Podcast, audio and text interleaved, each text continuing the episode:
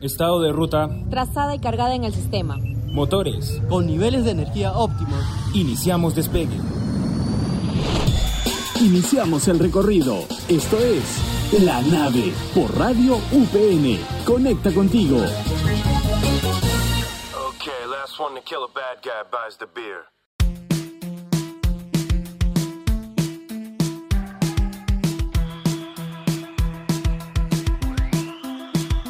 Hola, hola, ¿qué tal? Sean bienvenidos a su magazine favorito, La Nave, el programa que les trae información de otro planeta. Soy Gabriel Sánchez y les estaré acompañando en el programa de hoy, ya que Mari lamentablemente no va a poder estar con nosotros, pero ya no se preocupen que la próxima semana estará aquí en la conducción. Como siempre, en la nave nunca estamos solos y es que estoy acompañado del gran Gonzalo. Hola Gonzalo, ¿qué tal? ¿Cómo estás? ¿Qué tal tu semana? Hola, hola, hola, ¿cómo están? Espero se encuentren muy bien. Mi nombre es Gonzalo Lachira y junto a nuestro querido productor Gabriel, gracias por la presentación, el día de hoy les traeremos una noticia fascinante y en realidad un poco misteriosa también. Mi semana ha estado muy tranquila, la verdad, aunque también emocionante gracias al evento de la presentación oficial de la radio UPN. ¡Bravo, bravo! Y bueno, Gabriel, cuéntanos, ¿qué tenemos? Bueno, bueno, el tema de esta semana está súper, súper interesante, pero Gonzalo, te voy a dar el honor de decirme qué nos trae la nave para el programa de hoy. Te comento que en el programa de esta semana hablaremos de la decisión que tomará Japón sobre los desechos radioactivos de Fukushima y el por qué ha generado tanta, tanta polémica.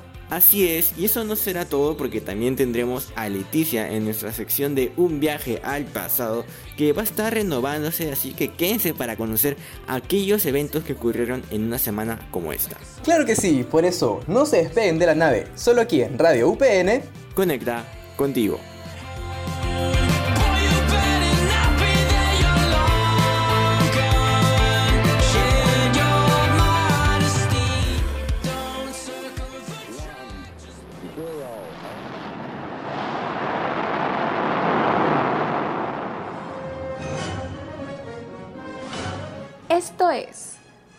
Viaje al pasado.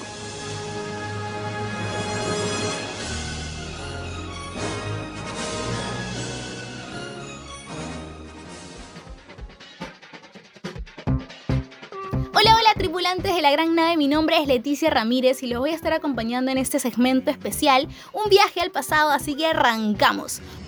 Hoy 8 de mayo ocurrieron dos acontecimientos super mega archi importantes. Para este primer acontecimiento vamos a retroceder un poco los años, allá por 1824 en la Gran Viena se estrena la novena sinfonía del compositor alemán Ludwig van Beethoven, 10 años después del estreno de su octava sinfonía. Vamos a poner la música de fondo, Gabo por ahí, te sueltas la pista para entrar en ambiente. Ahora, estamos hablando de Ludwig van Beethoven, el compositor, y no se vayan a confundir, el perro famoso de la película, ese no. Esta sinfonía, también conocida como coral, es la última sinfonía completa del compositor alemán. Es una de las obras más trascendentales, importantes y populares de la música y el arte. Y claro, no es para menos porque es una melodía realmente asombrosa y relajante como la están escuchando. Su último movimiento es un final coral sorprendentemente inusual en su época, que se han convertido en un símbolo de libertad. Desde 1985 es el himno de la Unión Europea. En 2001, la partitura original de la sinfonía se inscribió, escuchen, ¿eh? se inscribió en el registro de la memoria del mundo de la UNESCO, donde forma parte, junto con otros sobresalientes monumentos, de la herencia espiritual de la humanidad. Y bien merecido, pues porque es una gran joya que nos, que nos entregó, que nos regaló el gran Beethoven.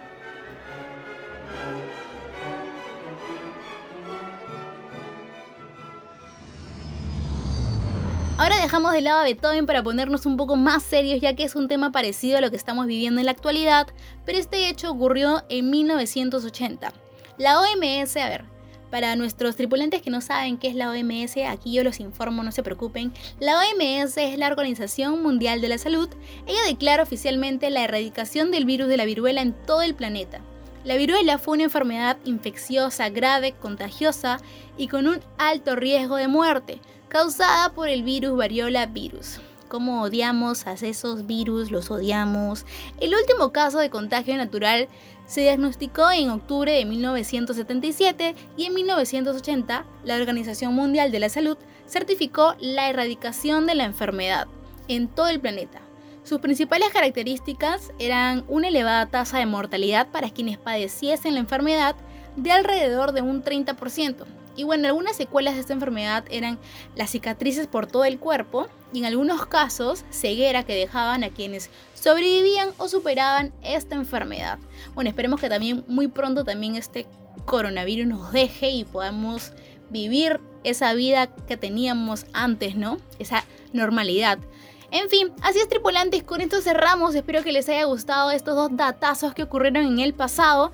Traeremos más para el próximo programa. Mi nombre es Leticia, yo me despido y esto fue un viaje al pasado.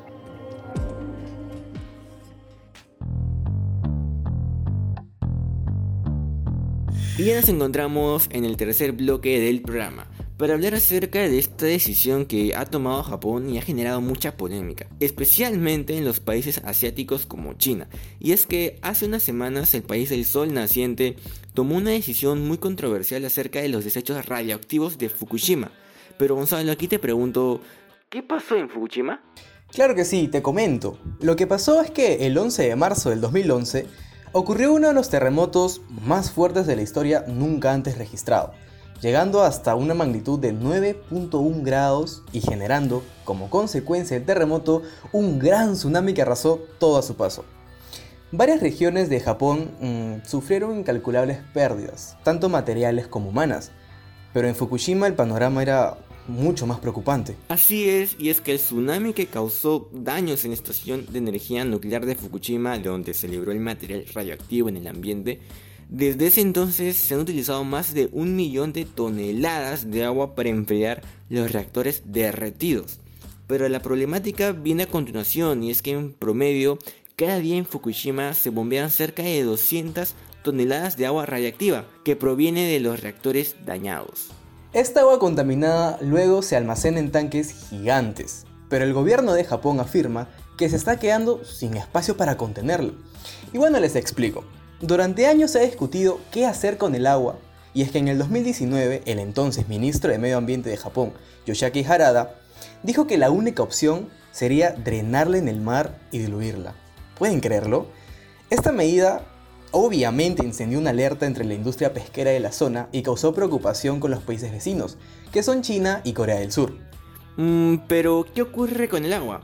Bueno, según los encargados de la planta de energía nuclear de Fukushima, Luego de pasar por los reactores, el agua se le elimina la mayoría del material radioactivo mediante un complejo proceso de filtrado.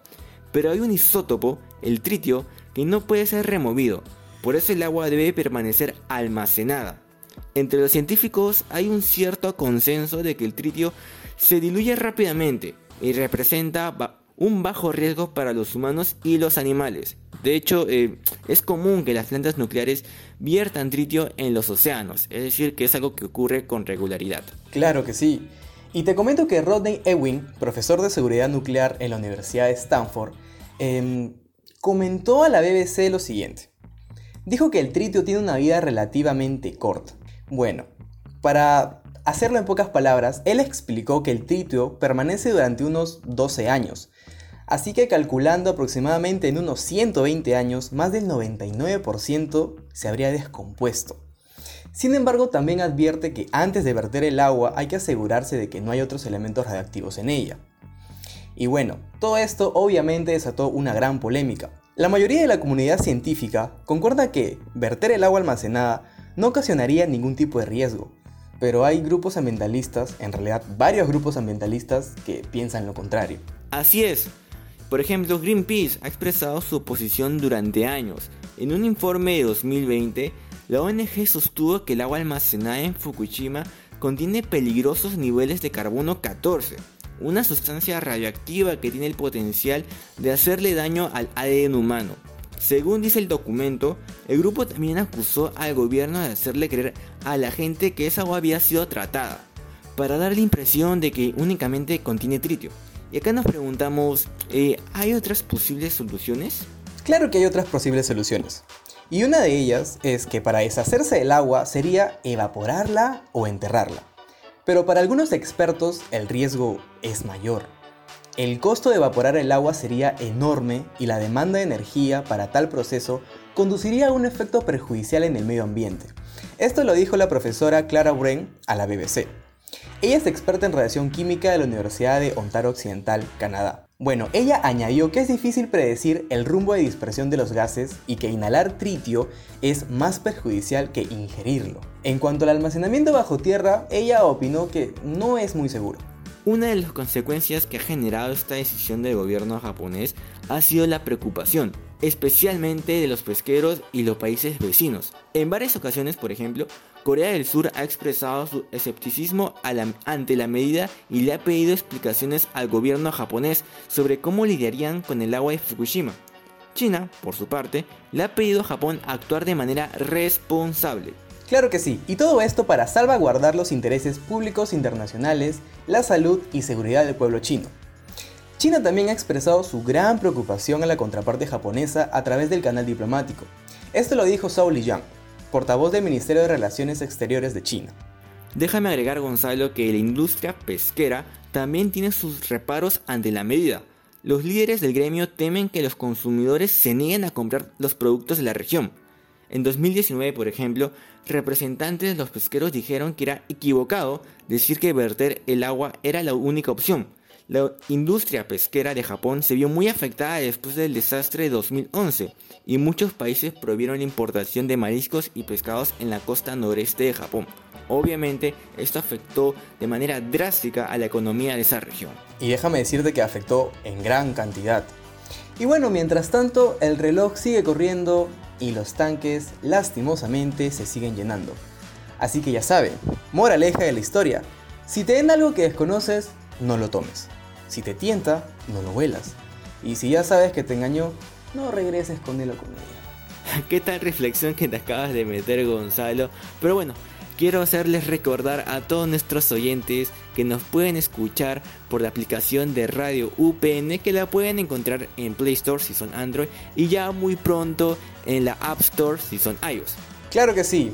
Y no olviden también que pueden sintonizarnos en Spotify o directamente desde la web Radio UPN. Y así finalizamos con este viaje con un tema muy muy interesante y ya nos veremos en la siguiente aventura. Chau chau.